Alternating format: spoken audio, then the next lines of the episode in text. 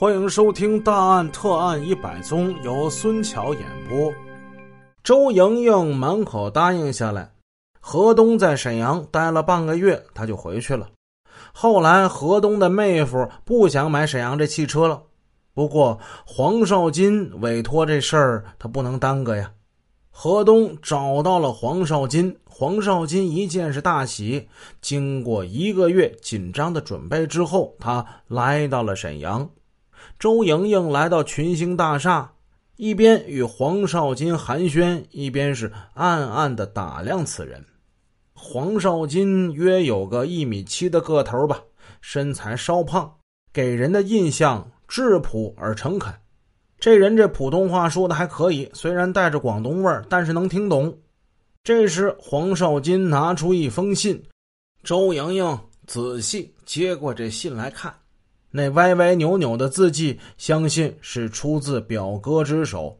这信是这么写的：“表妹你好，现介绍我的老朋友黄少金到你处，同你合作做生意。有关你之前说过出口公司的事儿，请你全力办好。我想有这样一个聪明的表妹，相信你一定能同我朋友合作的很愉快。请你相信他，少金对沈阳不太熟悉。”请多多关照他好了，祝你们合作成功。表哥河东，一九九一年十月三十日。对黄少金来说，这封丢在马路上也不会有人捡的信，是胜过盖着多少大红章的公函介绍信的。周莹莹在厂里做团的工作，对于经商是一窍不通的，但这并不影响她为远亲以及朋友成全好事的热情。他看完信之后就笑了笑：“哎呀，你跟河东很熟啊？那河东是我表哥，我也管你叫表哥吧。这样称呼办事是不是也好办一些呢？”黄少金一听，喜出望外，没想到来沈阳才三天啊，不费吹灰之力有了一个办事干练的表妹，这是他求之不得的，赶紧笑着点头应允。他取出一本信宜县玉雕集团公司印刷的产品介绍书，上面印着玉龙船等玉石工艺品的样品，拿给周莹莹看。这些呀，都是我们信义玉雕集团公司的产品。因为呢，我们没有出口权，请你呢找一个有出口权的公司接手这个生意。啊，这个不倒不难。嗯，我是本地的，总还认识几个人，是吧？呃，公司呢已经给你找好了，是沈阳化工进出口公司。那咱们现在就就就过去吧。啊，好啊，好啊，好啊！黄少金赶忙是起身。原来沈阳化工进出口公司有这么一个业务员，姓李，叫李卫华，曾在厂里做团的工作。周莹莹跟他比较熟。黄少金随着周莹莹来到青年大街三十五号国际贸易大厦。黄少金仰头看着这栋平地崛起的高层建筑，心里暗想：“哎呦，这挺气派的啊！我是多亏了河东那没人瞧得起的理发师，要不然自己哪能一步跨进这么高档的大楼，还洽谈外贸生意？哎呀，此行啊，真是太顺利了。”电梯把他们送到了十四楼，在出口三科的办公室门前，他们遇到了李卫华。李卫华年近三十，身材较高，衣着整洁，戴了一副眼镜，显得机敏而且是干练。黄少金后来才知道，这李卫华是沈阳化工学院毕业的大学生，助理工程师，精通外语，在业务上也是一把好手。可能由于个人和家庭条件比较优越，至今呢，他还没有选中配偶。李卫华客气的把两位客人让进了办公室。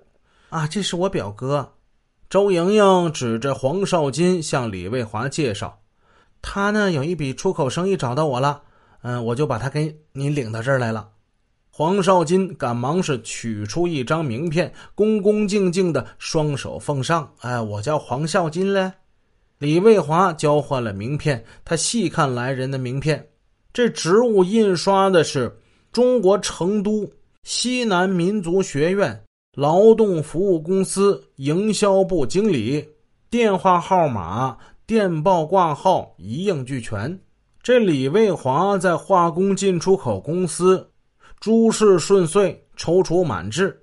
此时听了周黄二人的情况介绍，看了那本彩印的产品介绍书，他那眼睛开始放光了，灼灼放光的眼珠子在镜片后面转了好几圈他显得十分的兴奋，他凭直觉意识到这是送上门来的一块大肥肉，但是出于职业上的谨慎，他还是问道：“嗯，请问一下，这港商和你是什么关系啊？”“啊，我们是亲戚啊，我们广东人，台湾、香港还有海外都有很多亲戚。”现在想跟香港方面做生意，有亲戚关系是很方便的。那这个生意你为什么不在广东做呢？你为啥要大老远跑到沈阳来做呢？又是这个老问题。黄少金无可奈何的苦笑着：“啊，不怕你们笑话呀。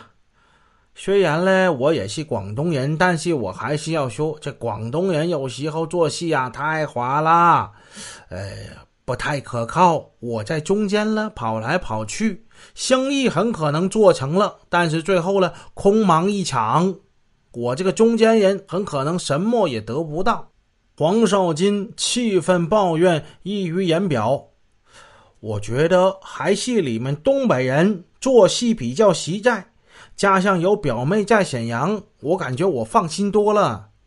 在李卫华听了。黄少金的一席话，坦白又直率。他想了想，这个生意呢，我们要研究一下。嗯，估计没有什么问题，只是你要把两方面的价格呀，先拿给我们先看一看，好吗？黄少金明白李卫华的意思是想知道他们公司如果做这个生意的话，能赚多少钱呢？当然，这也是很自然的事儿啊。可以了，没问题了。他笑了笑，我呢回去整理一下，就把这个价目表格呀发给你。其实他已经是带了一张报价表了，但是经验告诉他不能操之过急，哎，慢慢来，放长线钓大鱼。本集已播讲完毕，感谢您的支持。